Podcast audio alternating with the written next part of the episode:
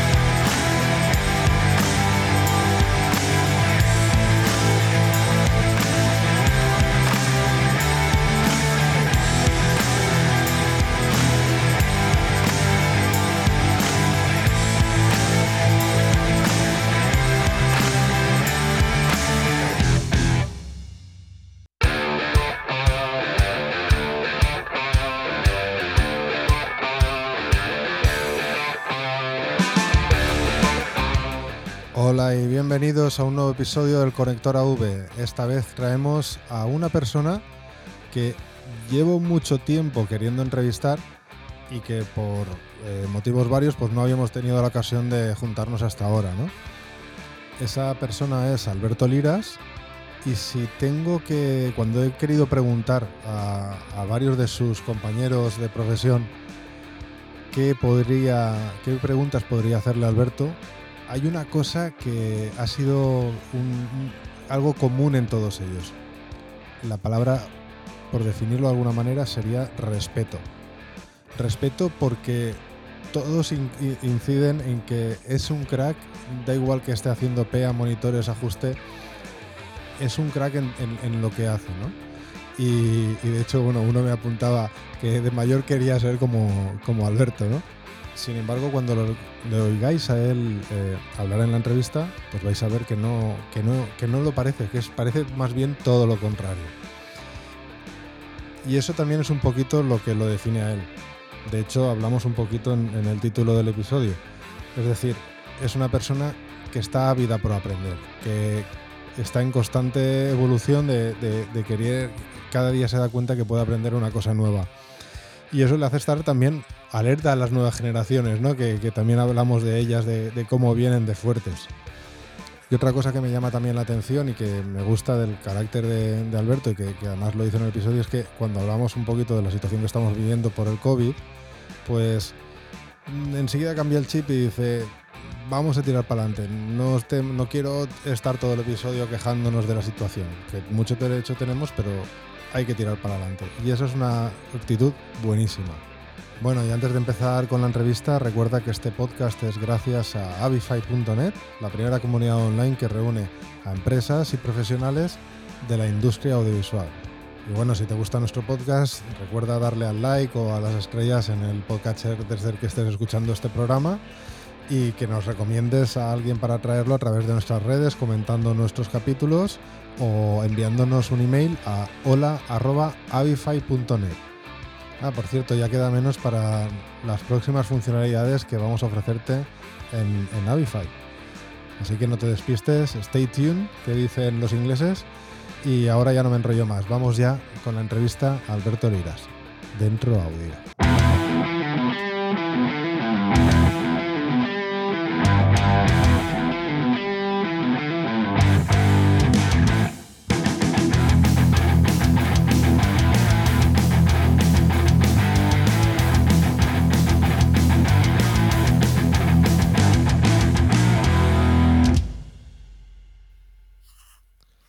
Hola Alberto.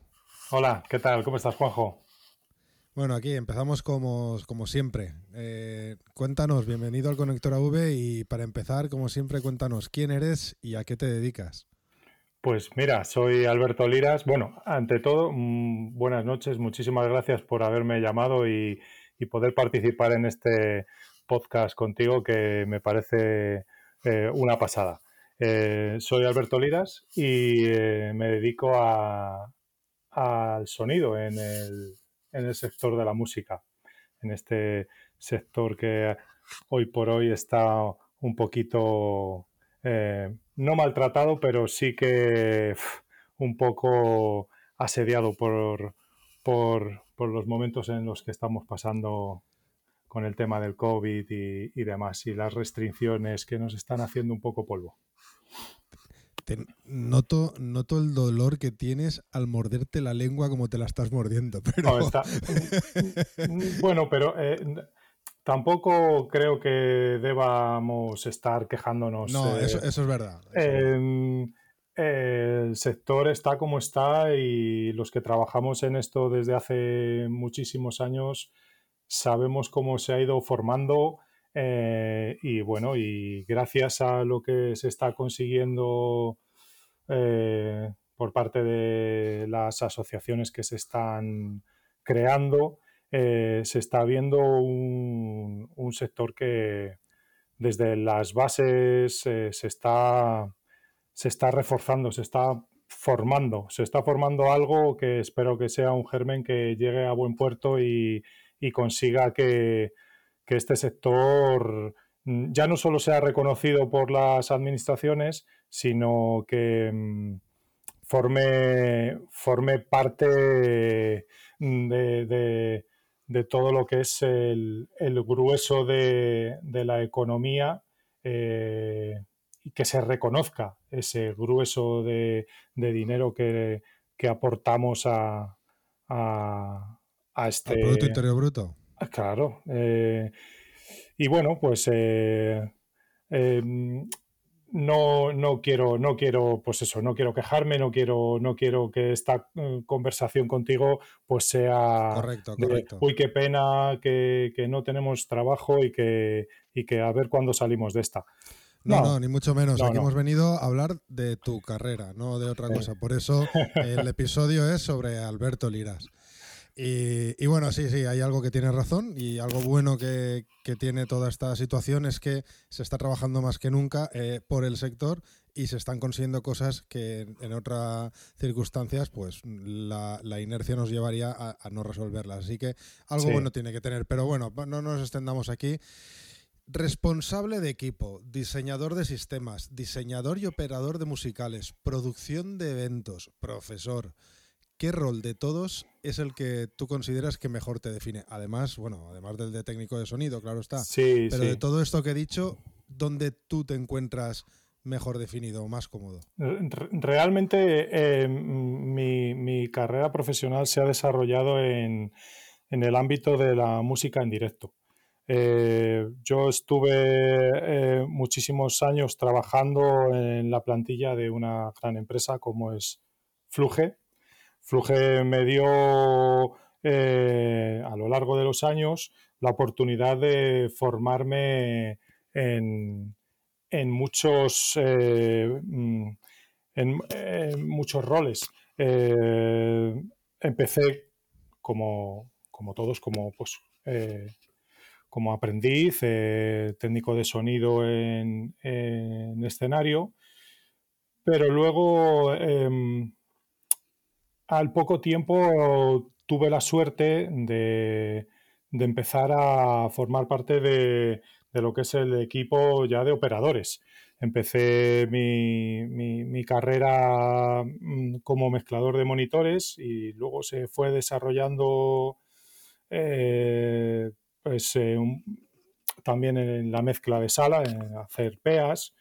Y em, trabajando en Fluge, pues eh, es muy multidisciplinar el trabajo que haces. Entonces, un día estás eh, preparando un concierto, al día siguiente lo mismo, estás preparando la producción de un musical y eh, luego empiezas a mezclar PEAs, haces diseño de sistemas. Mm, con todo lo que esto conlleva de formación, ¿sabes? Porque no solo eh, la empresa te da esas oportunidades de trabajo, sino que luego tú debes, eh, claro, formarte para realizar esos trabajos.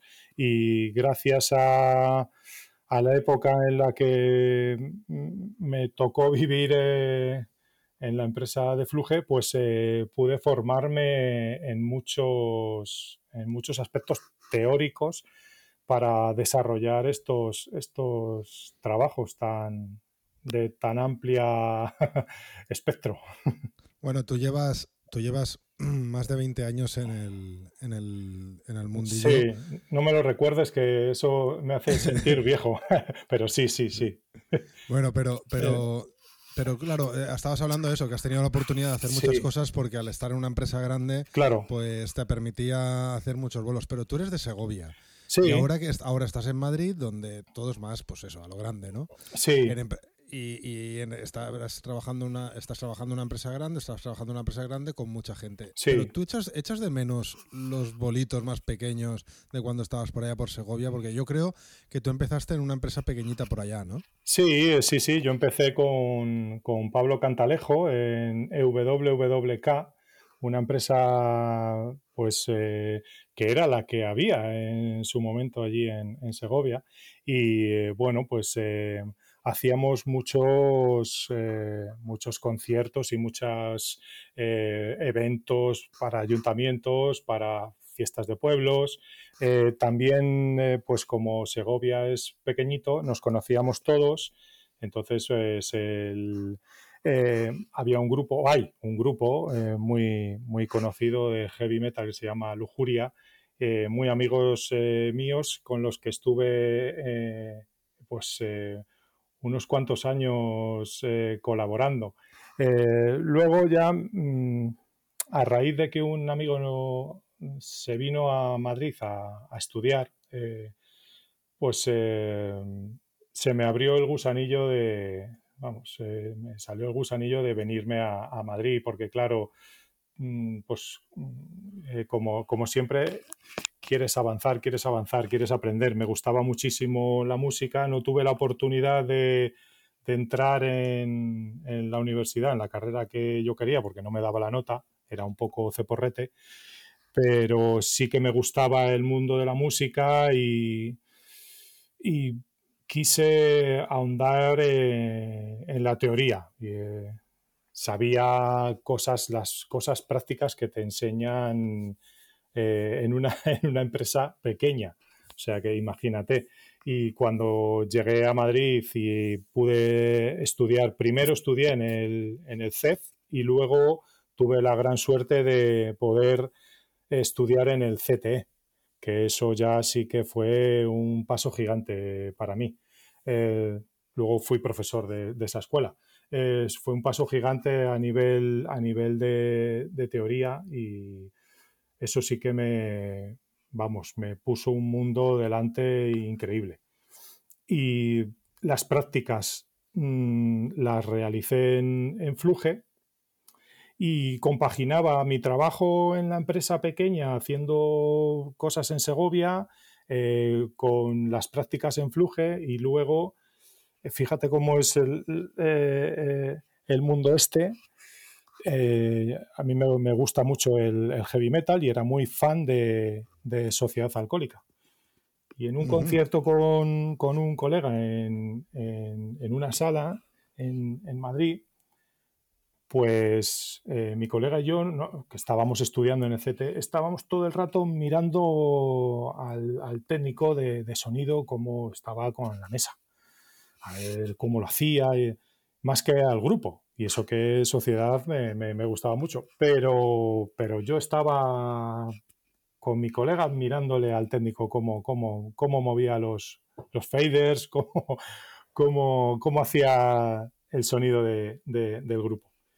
Y, luego nos quedamos a hablar con él y resulta que, bueno, pues le caímos en gracia y este, este técnico resulta que es el jefe de una empresa en, Mondragón, eh, y eh, y, y, ahí pues fui a, hacer también conciertos y estuve una época increíble de mi vida haciendo conciertos en, eh, por, por, el País Vasco, País Vasco francés. la verdad es que muchísimos grupos, muchísimos grupos vascos Em, aprendí, aprendí una barbaridad de, de, sonido con ellos, me lo pasé increíble y la verdad es que fue una época bastante, bastante buena. Bueno, me dicen los que te conocen que te manejas muy bien tanto en PEA como en monitores. Eh, ¿dónde, están ¿Dónde están más cómodos? ¿Cuáles son las principales diferencias? Hoy hay mm, unas diferencias increíbles porque eh, sí, gracias a, lo que te he contado antes, a trabajar en Fluge, tuve la oportunidad de, eh, de, poder mezclar y además, claro, a, un, a un nivel muy bueno ya desde, desde, eh, no te voy a decir el principio, pero, pero sí pronto. Yo en Fluge creo que creo recordar que entré en el año 94, sí, creo que sí, eh, como asistente en la gira de Pata Negra, montando el escenario y, lo siguiente ya que hice fue Luz Casal, también eh, escenario. Y creo que la primera gira, sí, sí, la primera gira mm, grande que, que hice como monitores fue Rosana, el, eh, la gira de Lunas Rotas. Y fue, pero eso, pero eso será porque lo, vieron, vieron que había, que había algo y... sí, sí, a ver, evidentemente te dan esa oportunidad porque tú mm, eh, en las giras en las que estaba yendo hacía, hacía escenario y demás, pero claro, pues vas haciendo también otro tipo de, de, de, bolos más pequeños y te vas te vas eh, forjando un poquito. Eh, pero sí, sí, enseguida di el, salto y la verdad es que eh, me encontré detrás de una consola haciendo monitores a un artista que, en ese momento era muy, muy, muy grande, que sigue siéndolo, y que, y que, pero que en esa época dio un boom espectacular porque fue su, su disco del boom eh, y, la, y la oportunidad eh, que me dieron de, estar mm, mezclando monitores a, músicos tan, tan buenos y con ese artista tan, tan buena, enseguida sabes que te tienes que poner mucho la pila. Entonces, eh, seguí estudiando mucho, mucho, mucho para, para y, aprendiendo mucho de otros compañeros con más experiencia y bueno, lo, fuimos sacando poco a poco. y eh, lo que me preguntabas de dónde me encuentro más a gusto, bueno, pues eh, la verdad es que mm, me encuentro a gusto en, todos los eh, puestos. Eh, sí que es cierto que, unos tienen más complicaciones que otros, pero bueno, eh, si al final tienes los recursos necesarios para poder, em, para poder solventar los problemas que en cada puesto te surgen, eh, bueno, el trabajo al final somos profesionales, entonces debemos saber nuestros pros y nuestros contras y, utilizar eso en nuestro beneficio a la hora de acometer un trabajo. Eh, entonces, bueno, pues imagínate, ahora mismo estoy mm, haciendo el sonido de, de, PEA de Rosalén eh, y pues estoy increíblemente a gusto ahí, pero también he estado terminando la gira de, de Quique González como técnico de monitores en INIARS y, estoy, vamos, como, como, como, un niño con zapatos nuevos.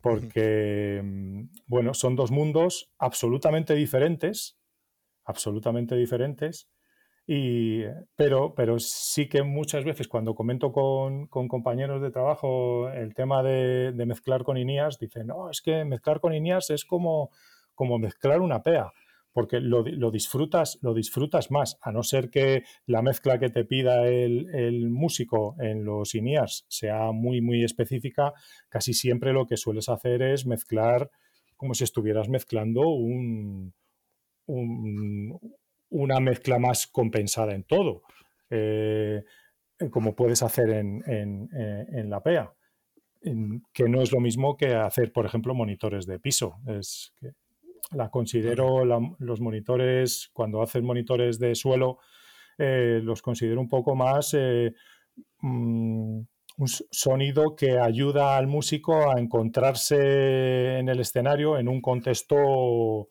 eh, en el que la acústica influye mucho, tienes que buscar bien la posición de los micros, tienes que buscar muy bien la posición de los monitores, hacer un buen ajuste de los monitores con respecto a, a, lo que te viene de, del sistema de PA, em, eh, encontrar los equilibrios de volumen eh, de todos los instrumentos para que el escenario esté limpio. Eh, o sea, mm, todo tiene sus, sus, sus, contras y sus, y sus pros. y bueno, realmente, pues lo que te he dicho, me encuentro bastante a gusto trabajando en, en todos, en todos estos puestos, porque además lo bueno de nuestro trabajo es que cada, cada cosa que aprendes te demuestra que te falta un camino muy largo por recorrer. Entonces intentas decir, uy, hoy he dado otro pasito más y he aprendido esto. pues mira qué bien, mm, lo voy a usar en el próximo show. Y, en el próximo show de pronto te das cuenta que lo que has aprendido te abre otra puerta. y es una, la verdad es que es una pasada este, este trabajo en el, que, en el que estamos.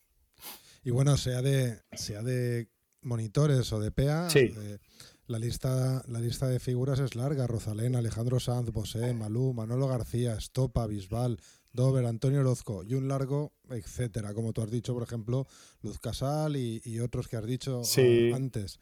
No sé si tengo claro, no, lo sé, ¿eh? no, sé si me queda claro que a ti lo que te gusta quizás es el mundo giras. Eh, a ver, eh, Juanjo, es que es donde, donde no he parado de trabajar. como he estado tanto tiempo en una empresa de, alquiler, pues al final... Mm, eh, lo, que, lo que más se hacía eh, eran giras. Luego, bueno, hubo una época en la que ya esas giras se, transformaron en festivales, eh, porque las giras, bueno, pues empezaron a, ser más escasas y, y, empezaron a resurgir, empezaron a surgir muchos festivales eh, esta empresa también hacía, hacía, hace musicales, con lo que, bueno, pues también, también eh, hice, hice algún musical. Pero sí, realmente donde más he desarrollado mi, trabajo ha sido en, giras.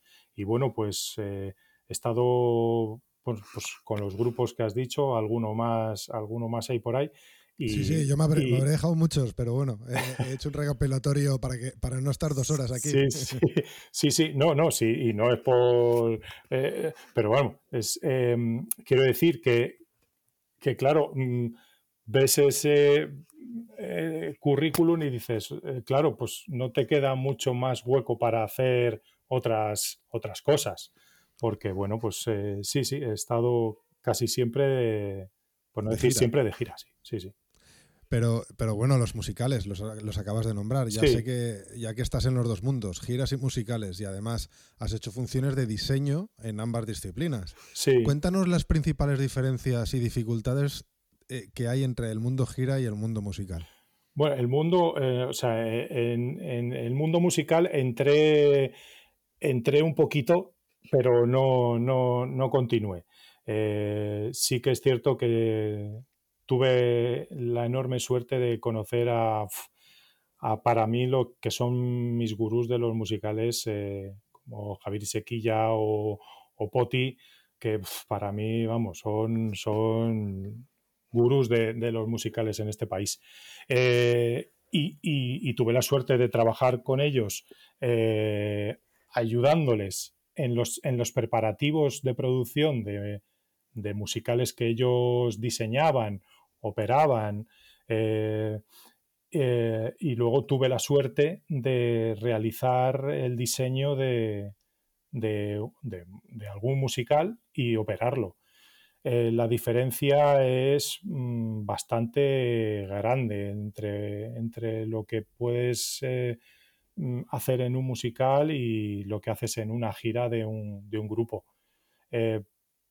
Mm, yo muchas cosas que aprendí en el musical, el, el tema de las escenas, el tema del tratamiento de, los efectos y, demás que, puedo, que pude adquirir en los musicales, sí me lo llevé a, lo que es el directo. De hecho, muchas consolas que se usan para, directo, ahora digitales, se usan también en, musicales. Sí que es cierto que hay algunas marcas que tienen eh, su, versión de teatro, y, pero otras, otras marcas no, otras marcas, eh, la mesa que usas eh, para directo es la misma que usas para, musical. Y la verdad es que em, gracias a, las mesas digitales, pues nos encontramos con muchas opciones que, que antes en, las mesas analógicas en directo, pues, pues no, no, no teníamos. Y bueno, pues eh, eh, eh, juntas, junta, ahí se pueden juntar los dos, los dos mundos. Pero realmente, por ejemplo, en el diseño, en el diseño sonoro de, un musical, es muy diferente al diseño de, un, de, una, de una gira porque el diseño sonoro de un musical engloba mm, efectos, engloba mm, muchas veces un sonido envolvente, eh, eh, diferentes sistemas eh, para, voces y música. Casi siempre lo tienes que meter en auditorios o teatros, entonces, bueno, pues lo que es el sistema se reparte muchísimo más que cuando vas a montar un, concierto en, en una, pues una plaza de toros o en un polideportivo, en, un, en, una, en una campa. son, son diferentes conceptos de, diseño acústico y, y, de diseño sonoro. Y el estudio, porque también trabajas como técnico de estudio, ¿no? Ahora estoy, ahora sí, estoy haciendo cosas eh, en estudio con, el productor de, de, Rosalén, con Ismael Guijarro, que me ha dado la oportunidad de, entrar en este, en este mundo mm, ahí en, colaborando con él, bueno, eh, aprendiendo de muchísimo de él y de, y de sus y de su equipo de producción que, es eh, impresionante. Oye, pues a ver, a ver si no vuelves, porque en invierno ahí se está calentito y en verano tienen aire acondicionado, creo, ¿no? sí, pero, pero eh, siempre, siempre habrá algún concierto que me, que me llamará. Sí, hombre, a ver, nunca sabes dónde vas a acabar, nunca, nunca sabes. Y yo soy muy humilde y voy con la verdad por delante. Yo no he dedicado mi vida profesional al estudio y todo lo que sé de estudio eh, lo he ido aprendiendo poquito a poco, pero siempre desde un, desde un punto eh, en, paralelo. Mm, no me considero para nada mm, eh, un, un super profesional. Estoy aprendiendo, aprendiendo y la verdad es que es un mundo impresionante. de, cero no, de, cero no, empiezas, ¿eh? ¿eh? No, no, no, Juanjo. De cero no empiezo.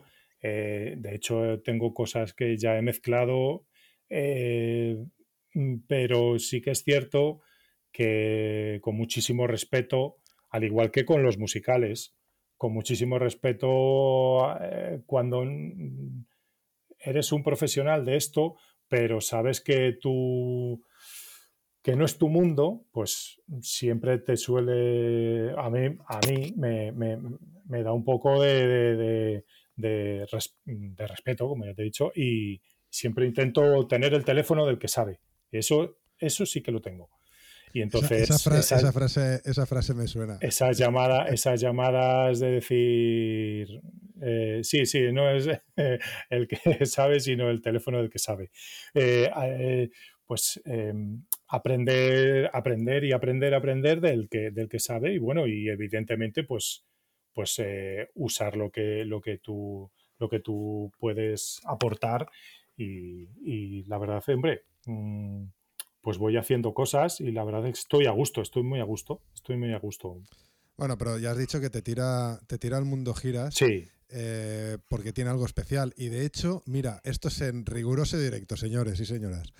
Esto me está llegando por WhatsApp de, en un grupo en el que estamos eh, de Cyril Debo, que es eh, bueno es el presidente de Aporte. En, sí, Tú lo conocerás así. Sí, sí, sí, pues, pues, acaba, acaba de enviar un WhatsApp eh, con un texto, no sé si estará rulando por ahí ya, que dice: Existe una raza de seres humanos que, poseedores de una habilidad arcana y misteriosa para mover botones, acompañan a nuestros rockeros por los mundos de Dios. Pululan alrededor de extrañísimos aparatos la carretera les ha unificado y ha dotado de un enorme corazón, una considerable capacidad de trabajo y un lenguaje propio. La vida que llevan estos seres desconocidos para el, gran público es dura. Trabajan montando y desmontando gigantescos equipos bajo el sol abrasador del desierto español y cuando mueren son arrojados desde el camión a la carretera. Esto como estoy leyendo por envueltos en la bandera pirata. Julián Hernández. ¿Existe vida inteligente en el rock and roll? somos, somos, somos, la verdad es que muy vocacionales. ¿eh? He de reconocer de, de, Cyril que, vamos, me, siento totalmente identificado en, ese texto, porque eh, sí que es cierto que, es, bastante, bastante duro. Cuando eres muy joven, y estás en esto, la verdad es que es una, es una pasada de. porque viajas a muchísimos sitios. Sí que es cierto que no conoces luego ninguno, pero viajas a muchos sitios. Y, estás todo el día para acá, para allá, eh, y aprendiendo muchas cosas y viendo, viendo muchos recintos, porque lo que sí que ves son recintos. Pero, pero ya con, con el paso del tiempo, em, jolín, eh, no es que se haga cuesta arriba, pero em, porque luego al final, cuando estás dos días en casa, dices, uff, eh, a ver si me sale un, bolo. Eh, pero sí que se hace, se hace, se va haciendo un pelín durete. Bueno, pero siempre tienen momentos muy especiales porque todo, todo, todos los que estáis en el mundo giráis eh, eh, concluís que, hay un sentimiento especial, que se genera un, ambiente especial. Y hablando de eso, de, satisfacción, en, ¿qué gira o, trabajo tú recuerdas con especial satisfacción? Pues, pues bueno, vamos a ver. Eh, te puedo decir que en esta última época con Rosalén estoy cumpliendo un sueño, porque te voy a contar. Yo durante unos cuantos años eh, he sido el operador de los premios Max. Y esto... Eh, a eso iba a ir luego. Ah, bueno, pero, pero te, cuento porque te digo, por ejemplo. Sí, sí, sí. Eh, y en una edición de los premios Max, pues de pronto apareció, apareció María, apareció Rosalén con Bea y, y Álvaro, eh, Ismael y Samuel. Y bueno, pues eh, tocaron el 80 veces. Ahí les pusieron un, eh, en, el, en el espacio donde lo hacíamos, en la nave del matadero, les pusieron un carro y María y Bea ahí interpretaron la canción y a mí me, me volvió loco la canción esa y me quedé, me quedé muy, muy, muy prendado por, por, por, lo que decía, por cómo lo hacía, digo, esta artista mola muchísimo. Digo, pues es de estas cosas que, piensas por dentro y dices, me, encantaría trabajar con ella. Y en esa época no sé en qué gira estaría. porque, bueno, pues iba compaginando. Eh, y mira, y mírame. he, cumplido un sueño de juventud. Entonces, claro, pues dices, hombre, pues a ver, he tenido muy, muy, con muchísimo cariño, recuerdo las giras de Manolo García, con, eh, las, de, las primeras, Luz Casal, a mí me marcó muchísimo. Eh, es que Bisbal, con Bisbal es que he estado muchísimos años haciéndole monitores a Bisbal. Ha sido, o sea, hemos compartido muchísimas cosas. Porque luego sí que es cierto que cuando estás en, el, en el roce con el artista, pues eh, eh, siempre surge, no sé si, a mí, si llamarlo amistad o así, pero, pero siempre hay como algo personal, cariño, algo, algo se, forja, ¿sabes? Y... Bueno, de hecho aquí hemos hecho un episodio especial que estaba un amigo tuyo, Felipe, Felipe, Calvin, con, con, Coque, con Coque, y Dani Martín con Dani, Dani Martín, pues sí, sí. Porque queríamos expresar sobre todo porque era una época que era igual de jodida que esta, pero aún teníamos más miedo aún porque está, nos quizás porque no sabíamos lo que estaba pasando. Y en aquel momento eh, tanto ambos artistas salieron un poquito a, defender a, su, a su tribu, ¿no? a su tropa. Y entonces bueno pues se nos ocurrió hacerlo así. Y la hmm. verdad es que desde aquí tengo que agradecer a Felipe y, a Pablo Moreno, a los dos, que son los que me ayudaron a, a conseguir a, contactar uno a, que convenciera a su artista y el otro a contactar con, toda la familia de Dani Martín para que vinieran, él y Dani Ramírez vinieran a... Sí. y, creo, que, creo que se consiguió transmitir, eh, porque lo que provocamos fue un poquito esa, esa, esa broma, esa, esas anécdotas que han pasado juntos y, y yo creo que además que se les veía se les veía sinceros y se transmitió bastante bien, con lo cual claro es que mm, a ver eh, cuando, cuando a ver que, luego puedes ir con artistas muy muy muy grandes de renombre eh, internacional que, que, a lo mejor no tienes roce con ellos porque ellos viajan viajan mm, por, por un lado y tú viajas con el staff por otro pero es que la mayoría de nosotros mm, viajamos en la furgoneta con, el artista y, te tomas la cerveza después del show con el artista y, y, oye, pues es un día y otro y otro y otro. Eh, ah, claro, pues al, final son personas y, ese ambiente se, el ambiente de gira se respira, claro. Claro, es que Juanjo, muchas veces mm, echas cuentas y, y casi estás más fuera de casa con, con, eh, con, la gira y con, el artista y los músicos y el staff técnico que, que, con, que con, tu familia, ¿sabes? Sí, Entonces, exacto. Mm, eh, pues claro, eso forja amistades y bueno, sus tiranteces y, sus, y sus de todo. y, y ahora me enfado y luego ya me, pues me, me, pongo a bien contigo, pues bueno, pues como en las familias, al final se crean familias, ¿sabes? O sea... Sí, sí, e, ese, era, ese era lo que se transmitía también en, aquel episodio, lo que todo el mundo que, ha pasado por el conector y que eh, viene del mundo gira eh, lo continúa transmitiendo. Claro, tú date cuenta de que estás mucho tiempo fuera y que, y que es un trabajo duro, muy duro, pero realmente duro, porque no son ocho horas, son son muchísimas horas porque el show es a las 10 de la noche, si tienes suerte, antes o, o, ahora o en el futuro se, hacen conciertos a las 12, a la 1, pero tú empiezas a montar a las 9 de la mañana si, o a las 8 de la mañana o a las 7, ¿sabes? Eh, joder, y, y muchas veces se montan a esas horas porque, como tú has dicho, se monta en, un, en una plaza de toros eh, que, a las, que a las 12 de la mañana no puedes tocar un fly case porque te quedas pegado a él. Entonces, claro, muchas veces se tiene que parar el, montaje un poquitín para esas horas de sol no estar. Y, claro, se, echa, echas todo el día echas todo el día ahí trabajando. Pues bueno, vamos a pasar de, las giras a los festivales, un poquito. Sí. Cuando ajustas los equipos para festivales, ¿qué cambia de los ajustes? Eh, ¿Qué cambia de los ajustes según el tipo de música? ¿O, realmente no cambias ajustes y, no tocas nada una vez está ajustado el equipo?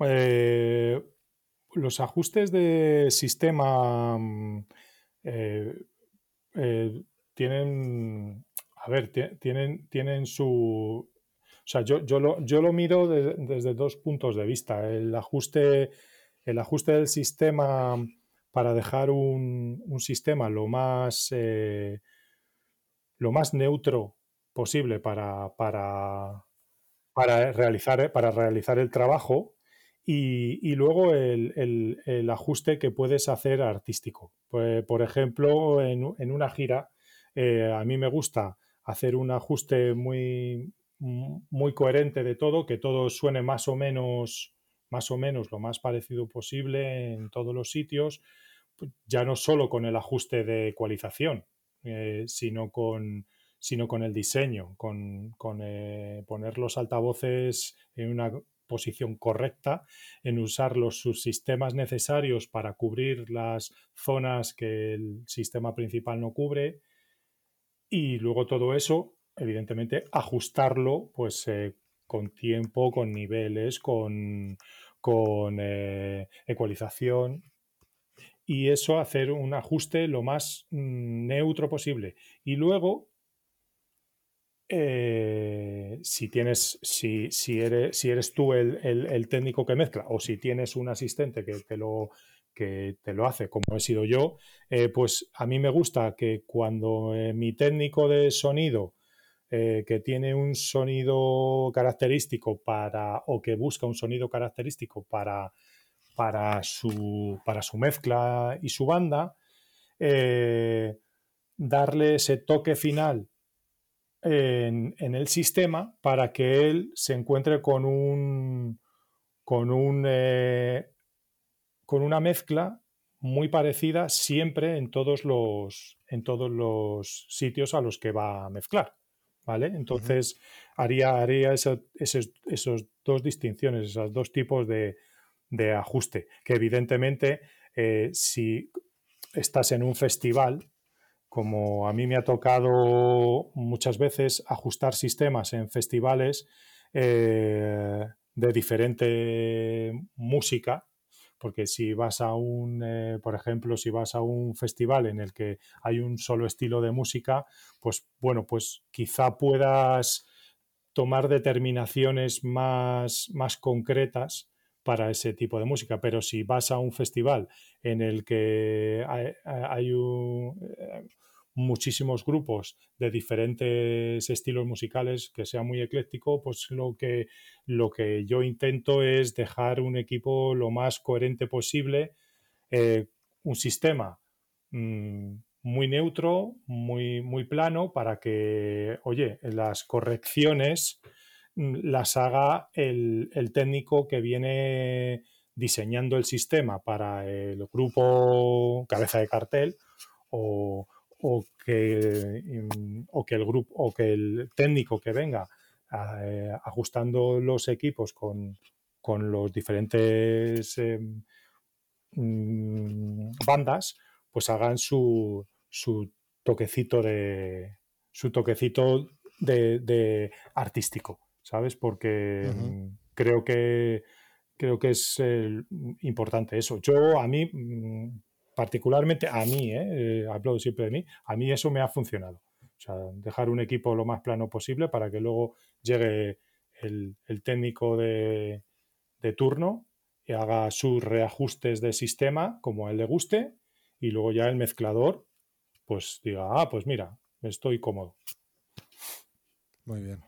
Y desde, desde tus comienzos en grandes festivales a la actualidad, ¿cuánto te ha simplificado el trabajo de montajes todo, con, eh, todo este cambio al proceso digital actual? Hombre, una barbaridad, porque mm, antes se montaban mesas analógicas con controles analógicos con mangueras analógicas y aquello era terrible.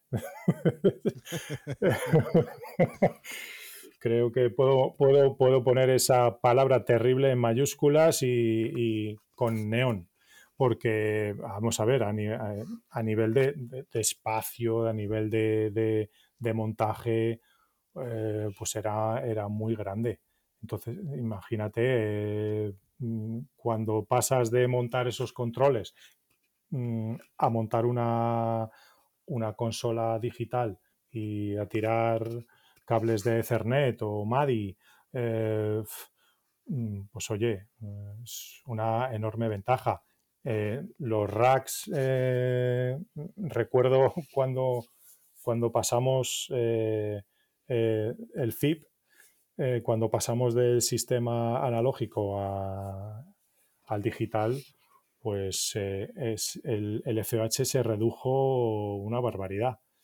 Yo recuerdo el primer FIP que montamos el, M3D, que los, los rack de, ecualizadores para el sistema, el line array, eh, eran, eran gigantes, porque, claro, era, eran, pues eh, no sé si, si eran 10 ecualizadores eh, estéreo paramétricos de Clark Technic eh, para hacer todos los ajustes de los, de los sistemas y los subsistemas.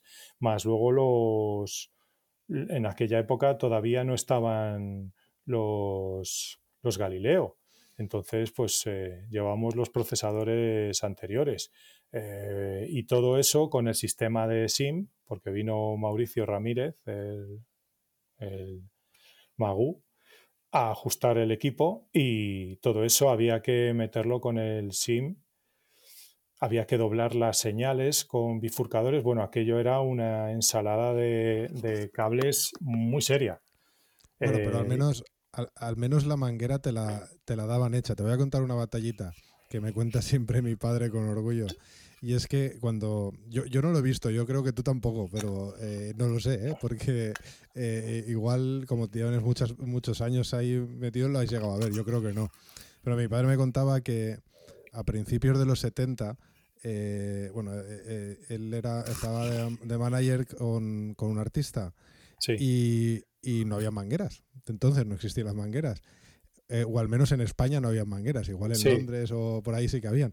Y ellos cogían una, una, una manguera tal cual de regar, se, iba uno, se iba uno al quinto, al quinto piso de un del edificio donde de, bueno, de un edificio y, y, y, los, y el otro o los otros estaban en el suelo uno aguantando la manguera desde el balcón y el otro tirando cable y, con polvos de talco y con polvos de talco para, para, para hacerlo más, más suave, para, eh, para, disminuir el rozamiento, y así iban construyendo la manguera. Sí, sí, sí, señor. No, pues mm, mm, gracias a, Dios no, no lo he visto eso, pero bueno. Madre mía. Sí, sí, es, curioso. Todo, todo evoluciona, Juanjo. Es que la vida es así, evoluciona. Eso es verdad. Eso es verdad. Oye, y, a, eh, a, la hora de mezclar, hablamos del mundo digital, ¿no? Sí. A la hora de mezclar, eh, sin hablar de marcas. Sí. Con una mesa, con una mesa eh, digital, ¿tanta diferencia hay entre las consolas como para justificar muchas veces esa enorme diferencia de precio entre algunas de ellas? Y no quiero meterme con marcas porque el conector no hablamos ni para bien ni para mal de las marcas, ¿no? Pero sí. ¿Tú crees que está justificado muchas veces eh, esa diferencia de precio? Eh, eh, al final, bueno, el mundo digital nos ha democratizado bastante el tema del, sonido, porque, a, ver, los, los grandes grupos antes llevaban enormes consolas con mogollón de, de previos, de compresores, válvulas, puertas de ruido y ahora todo eso lo llevas en una mesa digital mm, que, que puede ser 3.000, 4.000, 5.000 euros. Evidentemente las grandes consolas digitales pues están alrededor de los casi 200.000 euros, pero mm, con una mesa muy pequeña puedes hacer, bueno, con una mesa mm, barata tienes recursos mm, para, hacer, para hacer un, trabajo. Eh, está, claro que, a ver, las, las, mesas que valen, que, que valen ese dineral llevan dentro un, procesamiento y llevan dentro una tecnología y llevan, llevan un estudio muy, muy serio y muy avanzado y el sonido que consigues gracias a los previos que, tienen es muy grande. Eh, eh, no podemos comparar eh, una mesa de, de, un precio muy bajo con una, con una consola de un precio muy elevado y decir, pues yo con esta consola consigo prácticamente lo mismo que tú. Bueno, posiblemente lo consigas porque serás un mezclador buenísimo y, y tengas claro lo que tienes que hacer y, y sabrás cómo trabaja tu consola, hasta dónde puedes cargar eh, cuánto DSP te, te, deja esa consola, qué margen dinámico tiene y a lo mejor usas tres canales que están manejando un margen dinámico muy bien los tres, pero si le metes 48 canales a esa mesa, es posible que, que el rendimiento no sea el mismo que con 48 canales de una mesa que vale, que vale una barbaridad más. Eh, entonces, mm, a ver, ¿se justifica? Pues, eh, oye, eh, según para qué trabajo, está claro que, hacemos conciertos con, mesas muy buenas y con mesas menos buenas y los resultados mm, son aceptables. gracias a que, bueno, pues en una mesa te encuentras todo te encuentras efectos, te encuentras eh, dinámica, mm, lo llevas todo, todo ahí. Eh, entonces, bueno, si sabes usarla, si sabes usar esos recursos, mm, va, a estar bien. Claro, yo, yo creo que esto análogamente se ve en el mundo del vídeo se ven muchas más, claro. Es decir, tú puedes hacer una película eh, con una reflex eh, de X marca eh, que grabe vídeo o que la hackees para que grabe vídeo, que, de todo hay. Y luego puedes cogerte una super cámara de 4K con que sea la, la super leche y, y lo que tú dices, el que está detrás de la cámara, al final igual a una, a una reflex le saca un partido brutal y hay otro que, está con la super cámara que igual si no tiene demasiado claro lo que quiere hacer, pues el resultado no difiere mucho de la reflex, ¿no? Claro, es que... Ahí mm, es más visual, se ve un poco más, pero bueno, quizás en el sonido lo que estás intentando explicar va un poquito en esa línea, ¿no? Mm, mm, es, eh, muchas veces, eh, sobre todo lo ves en festivales, por ejemplo, en festivales, eh, un, festival... Mm, por un festival pasan muchísimas manos, muchísimos, muchísimos cocineros, muchísimo, muchísima gente que, mezcla con diferentes consolas, porque mm, también lo bueno que ha traído el mundo digital es que mm, ahora mismo eh, te, cabe la consola en, un sitio muy reducido y te la puedes llevar y eso a las producciones de grupos pequeños pues les viene fenomenal. Oye, te llevas tu consola y aunque no sea la, super consola, si el técnico sabe lo que hace, lo tiene claro, eh, el grupo eh, invierte en decir, bueno, pues al técnico le, pagamos la consola. Eh, y se la puede llevar a todos los sitios, de pronto te encuentras con, con un sonido espectacular y miras la consola y miras al técnico eh, y dices, joder, macho, pues eh, mm, con esta consola que yo pensaba que como es tan barata no suena bien, pues suena fenomenal. Bueno, claro, porque al final lo mismo es que ese técnico lleva con esa consola, con ese grupo, 50, 60, 70 shows, lo tienen súper bien hecho y, suena, suena muy, muy aceptable y suena muy bien. Entonces, claro, pues por ahí a lo mejor te viene eh, lo de, oye, es, eh, hay tanto cambio entre, entre una consola tan cara y una consola tan barata a, día de hoy en el siglo XXI con, con las, con, lo, con lo que ha avanzado la tecnología. Hombre, pues yo creo que si al final sabes manejar lo que tienes entre las manos, pues oye, mira, eh, la diferencia muchas veces la da el, profesional que maneja eso. O sea, si ese señor mm, se ha molestado en, ver las especificaciones, le cuadra, le cuadra ese formato y eh, pues estupendo. Oye, y si tienes la oportunidad de que tienes una producción que te pone mm, el portaaviones, pues oye, yo creo que ese mismo técnico dirá, oye, pues, pues me voy con el portaaviones, pues ya que me lo ponen, pues, pues me voy con el portaaviones, pero mientras no me pongan el portaaviones, pues tengo esta mesa, esta consola que, que mira, a los resultados me remito, ¿cómo suena? ¿Te, gusta cómo suena? Pues ya está, pues no le demos más vueltas, porque si te gusta cómo suena, no, no hay que buscarle más tres pies al gato. Oye, y una, una, cosa curiosa, voy a enlazar dos temas que has hablado antes, porque antes has hablado de, del respeto que te, que te da el, por ejemplo, meterte ahora a mezclar en estudio o haberte metido en, festival, en, musicales que no es tu especialidad y te da mucho respeto de, de, de no fastidiarla, de no hacer algo mal. Y también, eso por un lado, y por otro lado también has dicho que, bueno, has hecho alguna gala de premios Max, y bueno, y alguna más de premios del sector, no, no solamente Max, ¿no? Entonces, juntando esas dos cosas, eh, ese día todo el público es del sector.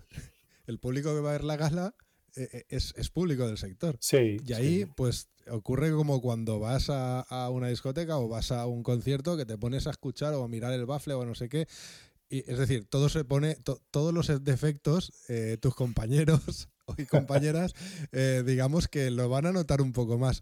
Entonces, si, si, si, si te da tanto apuro muchas veces el, el meterte en un, en un berenjenal como el estudio y tal, que, que aunque, aunque eh, lo haces y todo eso, pero estás ahí en estado de alerta, por decirlo de alguna manera. Sí. Y, Sales de tu zona de confort.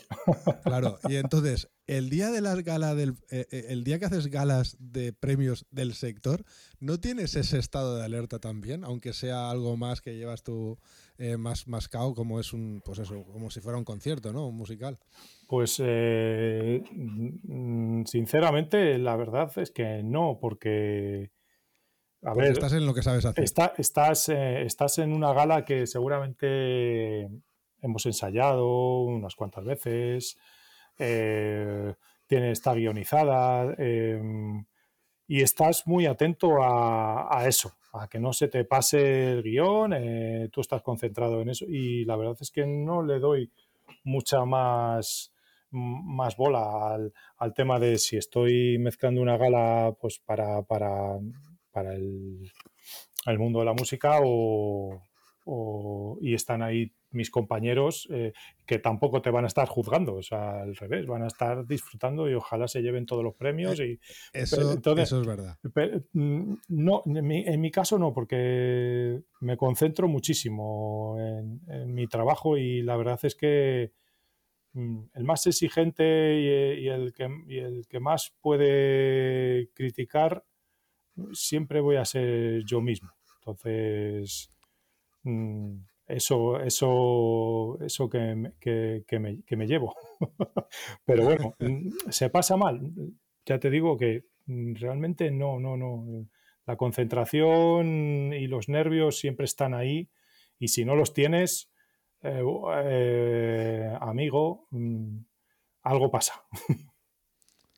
Así es. Y bueno, una persona con tanta experiencia como, como, tú, seguro que te has encontrado en mogollón de situaciones, bueno, llamémoslo por su nombre, hablo de, de marrones, como por ejemplo cuando te sabotean un montaje cortándote las mangueras. ¿Te ha pasado algo similar? Joder, me ha pasado eso. cuéntanos, sí, cuéntanos. Sí, sí, nos pasó... Eh, pues, eh, pues estábamos de gira con Molotov y, y, nos cortaron las mangueras nos cortaron las mangueras y eh, fue en Pamplona. Y pues nada, claro, yo estaba montando, era el, asistente, el asistente de PEA, el que, hacía el, diseño y le montaba el control al, técnico de sonido. Y, de pronto, pues en, eh, en, en, una canción, pues de pronto empezamos a oír ahí ruidos raros, sonidos raros y se fue, se fue la corriente del control. Y claro, pues siguiendo las mangueras, a mitad de, a mitad de aforo, descubrimos, descubrimos que nos habían cortado la manguera de corriente, que me pegó un buen calambrazo, y, y, mitad, y la mitad de la manguera de, de retornos. Entonces, claro, pues eh, pasé un momento bastante estresante porque aquello no paraba. Sonaba, sonaba un, lado, un lado de, la PEA sí sonaba, el otro no sonaba. Eh, eh, eh, fue bastante infernal aquello. Lo, al final lo, echamos a andar. Mm, el, bolo siempre sale. Sí, sí, sí, la típica frase del show must go on. Pues, pues, pues venga, vamos para adelante. O, caerte un aguacero tremendo y, y no suspender, pero decir, madre mía, ¿y cómo lo hago? Tengo, tengo que secar todo esto. Es, eh, sí, nos ha, sí, sí ha pasado, sí ha pasado. Y se pasa muy mal, porque porque eh, mm, tienes que sacarlo para adelante y los recursos y aquello ves que se convierte todo en, en, una, en una cuesta muy, muy grande que subir. Sí, es el único momento del verano en el que puedes tener sudor frío. Sí, sí, sí, sí. bueno, oye, vamos a ponernos un pelín serios, aunque no quiero quejarme del, COVID, mm. pero sí que es verdad que, me gustaría saber tu opinión de cómo ves el 2021.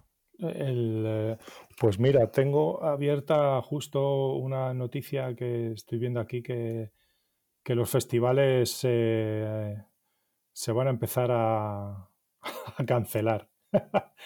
bueno, pues eh, ¿cómo lo veo? Pues eh, a ver, eh, estamos en enero y, estamos, fíjate cómo estamos. con las noticias de, del COVID cada, cada vez más, más, más, arriba, cada vez hay más afectados. Y, y bueno, pues poniendo la esperanza en la vacuna y viendo y esperando a que, bueno, pues vaya avanzando todo y, y, vayamos tomando un poco conciencia, eh, porque al final, mm, pensándolo fríamente, mm, en el 2020 todos los trabajos que, pocos trabajos que yo he realizado, eh, sigo dando negativo en las PCR. Eh, y lo único que he hecho han sido conciertos y, o, ir al estudio, o, ¿sabes? Eh, y sigo, sigo dando negativo. Entonces, eh, chico, mm, creo que este sector se, se, caracteriza porque mm, se, pone, se pone las pilas y y se organiza muy bien porque, porque eh, mm, la producción de un, de un evento mm, se, la, se, se, toma muy en serio eh, la calidad del evento y, se está viendo que se toman las medidas, la gente disfruta del show, se va a su casa y oye, pues que si sales del show y luego te vas a al eh, transporte público y vais todos hacinados, pues chico, mm, habrá que poner más autobuses, más trenes, más metros, para que la gente que sale de un evento, pues se pueda ir a casa tranquila también. Eh, no sé, el tema de los grandes festivales, mm, pues Juanjo, está, está muy fastidiado porque porque los grandes festivales viven de, la, masa.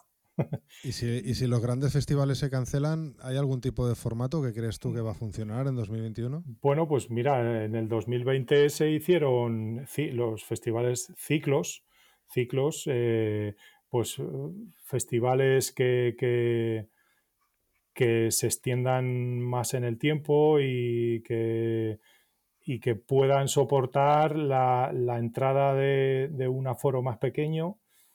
evidentemente también tenemos que tener en cuenta que los grandes festivales, mm, pues muchos de los cabezas de cartel de los grandes festivales son, son artistas extranjeros que, tienen sus problemas en sus países, también como nosotros.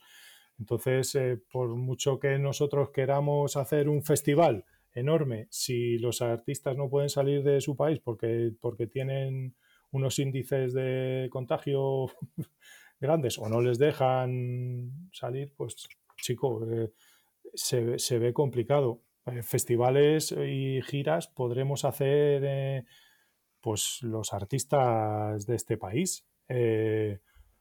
Mm, y el formato, pues el formato como se viene desarrollando, mira, el, eh, hace, hace un, par de días he estado haciendo un, concierto con Rebeca Jiménez y Benjamín Prado en, el Inverfest. Eh, es un formato de festival que, crece a lo ancho, crece, es, es un mes de festival y está creciendo a lo ancho en cuanto a foros, en cuanto a, a recintos, perdón, está, está creciendo en recintos, no en, no en tiempos, sino en recintos y bueno, pues, pues eso es fenómeno porque pues bueno, dentro de, dentro de ese festival van entrando cada vez más, más teatros, auditorios, salas y demás y bueno, pues se van repartiendo los grupos y oye, pues es, eh, pues eh, apretándonos un poco el cinto conseguiremos mm, llenar la nevera y trabajar. Eh, es, interesante lo que la experiencia que planteas de, bueno del otro formato de festivales. Pues ojalá funcione al menos eso. Menos mal que nosotros tenemos en el ámbito nacional tenemos una buena un buen número de artistas eh, de, nivel. No puedo decir lo mismo otros países de tenemos, la Unión Tenemos un, nivelazo de artistas. Tenemos eh, tantos artistas buenísimos que llenaríamos de festivales y, de eventos eh, este país todos los días del año eh, porque el nivel de artistas es enorme. Sí, yo creo que en la balanza calidad por cantidad, eh, creo que, junto con Inglaterra somos el país en Europa que mejor, que mejor, que más, más gama o más cantidad de buenos artistas eh, tiene. Con lo cual, pues mira, al menos veámoslo por esa parte positiva. Sí, sí, por Con tu, con tu experiencia, has visto pasar a mucha gente y, tienes buena perspectiva de la situación generacional del sector. ¿Qué opinas sobre las nuevas generaciones de técnicos? ¿Cómo vienen? Pues vienen muy bien formadas. Vienen muy bien formadas desde, desde el principio porque a día de hoy tienes una cantidad de información, tutoriales, webinars, eh, eh, eh, escuelas. Mm, es, increíble la cantidad de, info y de buena info y de, cursos y de implicación que, hay. Y, las nuevas generaciones están muy, muy bien formadas y, son muy serios, muy serios. Yo me he encontrado con muy buena gente nueva haciendo cosas muy, muy, muy buenas, eh, con muchas ganas de aprender, con, con vamos, eh, con, mucha, con mucho ímpetu y la verdad es que sí, sí, muy, muy bien. Eh, oye, mm, eso nos hace eh, no dormir. las pilas. No, poner, las pilas, Juanjo, nos las ponemos, nos las tenemos que poner todos los días. Porque, porque tenemos un, un, trabajo en el que los fabricantes son tecnológicos y la, la, tecnología avanza y ahora ya nos hemos cansado del estéreo y ya queremos hacer sonido inmersivo en ya no solo en los videojuegos, ya no, ya no solo te lo pasas bien con unos auriculares y con tu videojuego, sino que lo quieres llevar, lo quieres transportar al, al directo. Eh, y hay marcas de nombre muy conocido que ya están haciendo sonido inmersivo. o sea, no es un futuro, es ya aquí, es presente. Eh, y bueno, pues evidentemente, claro, no, no, no, no, no todas las producciones se lo pueden permitir porque al final, bueno, pues sí que es un poquito más de, gasto en la producción, pero, pero chico, lo, tenemos aquí, ¿sabes? Eh, entonces, claro, dices, cuando ya más o menos tengo, tengo un poco aprendido cómo va esto del estéreo, ahora resulta que, que me tengo que poner las pilas en el sonido inmersivo, eh, pues, pues eh, vamos, yo encantado, porque otra cosa no, pero pero hambre de, hambre de aprender, mm, y, yo estoy empezando a salir de, estoy en, la salida todavía, no he llegado a la meta, me queda la meta muy lejos todavía, no, no, no, veo, no veo el cartel de meta.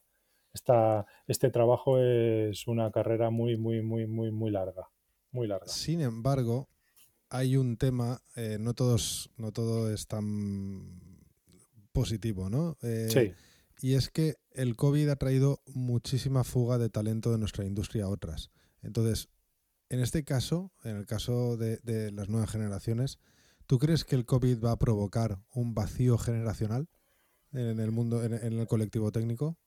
Eh, mm, pues puede, puede que sí, puede que sí, puede que eh, puede que este parón es que al, final, al final, es que este parón te dice, si, si, no, si no puedo trabajar de esto, pues me tengo que buscar la vida en, otra, en otro sitio. Y si, si tienes la suerte de que tienes un poco de, currículum y conoces gente, pues eh, puedes ir bandeando un poquito eh, eh, los, los días. Pero cuando sales de una escuela y tu intención es forjarte un futuro en un sector que está parado, eh, pues eh, dime cómo, por, por, muchas ganas que tengas, por muchos eh, huevos que le eches, si, si nadie te abre la puerta, porque mm, ya no es que te la cierren, sino es que te la dejo abierta, sí, entra, pasa y mira cómo está todo, está desolado pues chico, pues claro que habrá, ojalá no, ¿eh? Ojalá, ojalá, ojalá no, ojalá me equivoque, pero, pero bueno, sí, sí habrá a lo mejor un bajón. Eh, pero yo espero equivocarme, espero que, que, bueno, pues eh, esto sea cuestión de meses, ¿sabes? No, no, cuestión de meses ya que llevamos un, vamos a hacer un año dentro de, dentro de, dos meses, ¿sabes? Y... Bueno, no, eh, vamos a hacer un año en menos de un mes porque nosotros empezamos cuando cayó el mobile, aunque eh, los eventos correcto. en general eh, empezaron a caer como un dominó. El 14 de marzo nuestra industria era... Sí, señor, tienes razón. Entonces, fíjate, vamos... pues, pues, pues ya no va a ser cuestión de meses. Bueno, espero que la recuperación sea cuestión de meses, pero llevamos un año que, mucha gente, pues chico, no, no, no. Pues, oye, y, otra, una cosa ya más, más alegre recomiéndanos a alguien para traer al podcast.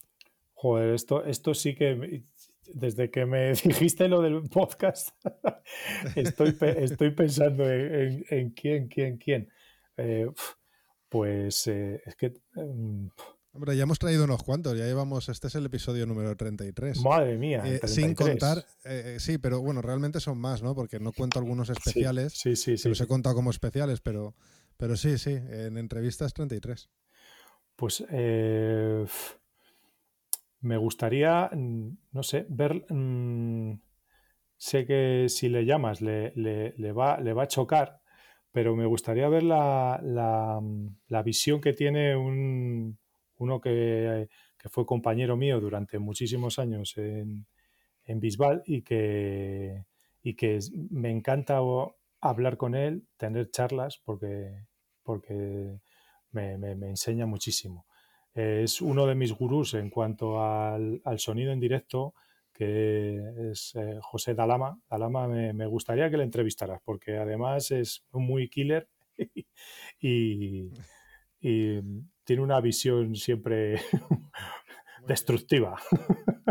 no, va en serio, es, eh, es eh, que dice las cosas claras, que no se muerde la lengua. Sí, y, la verdad es que, me, gusta mucho, porque ya no solo es, es que hable, hables de, sonido y demás, sino de la, un poco de historia que de, música, de música sobre todo, que sabe mucho, sabe mucho. Anotado queda, pues, para, para traerlo. Muy bien. Y, y bueno, eh, para terminar, ¿cómo te podemos encontrar en redes? Pues es que yo eh, en redes estoy, pues eh, estoy en Facebook, en Instagram eh, y en LinkedIn. Y bueno, estoy en, en Avifi, cuidado. En, Avify, muy bien. Avify es una, una plataforma a tener en cuenta, ¿eh, chavales? Bueno, bueno, ya veréis lo que viene. Ya, no puedo hablar mucho ahora, pero quedan un par de semanitas como mucho para presentar alguna cosilla interesante. Ya, lo, iremos desvelando. Oye, Alberto, eh, muchísimas gracias. Estoy súper contento de, que hayamos podido tener la entrevista. Ha sido un placer. Eh, y, hay una cosa que, que me gusta especialmente de es que a ti te he notado con un poquito de ilusión por venir al conector. Sí, sí, sí, sí, bueno, ya lo sabes, que desde que Felipe me lo comentó dije, joder, ¿cómo porque me gusta mucho la iniciativa, Juanjo, me, gusta mucho lo que has, lo que has hecho desde, desde los inicios de pandemia y demás y intentar juntarnos, hacer las, los Zoom que hiciste en su día y, estar ahí, me parece que tienes, tienes ganas de, hacer cosas, eres eso sí. No sé. tiempo, tiempo, no, tiempo no sé, hay que sacarlo. Eh, voy a ver si, si encuentro una fábrica, pero, pero sí, la verdad es que la verdad es que eh, ganas de hacer cosas. no, si, la ilusión, la ilusión te da tiempo, tío. O sea, al final. Fíjate, si echas la vista atrás, la cantidad de cosas que has hecho. Y por este sector y por todos. Yo estoy, vamos, encantado.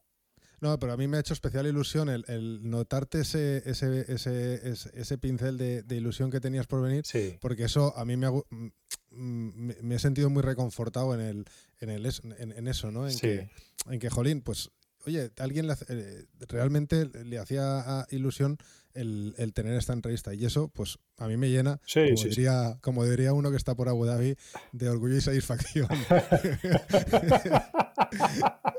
y, y, nada, agradecerte un montón, agradecerte un montón eh, el venir y, esperamos, y lo vuelvo a decir, y el día ese que lo haga yo ya no me voy a poder levantar porque espero que sea la próxima con una cerveza todo charlando en, un bar de los muchos que ahora tenemos cerrados y que pronto seguro abrirán. Seguro que sí, seguro que sí. Ojalá eh, sea muy pronto y, y a esa cerveza te invito. Muy bien, dicho queda. sí, está grabado. bueno, eh, quizá esto lo tengas que editar. Muy bien. Pues nada, Alberto, buenas noches. Buenas noches. Un abrazo. Un abrazo enorme, Juanjo. Cuídate mucho.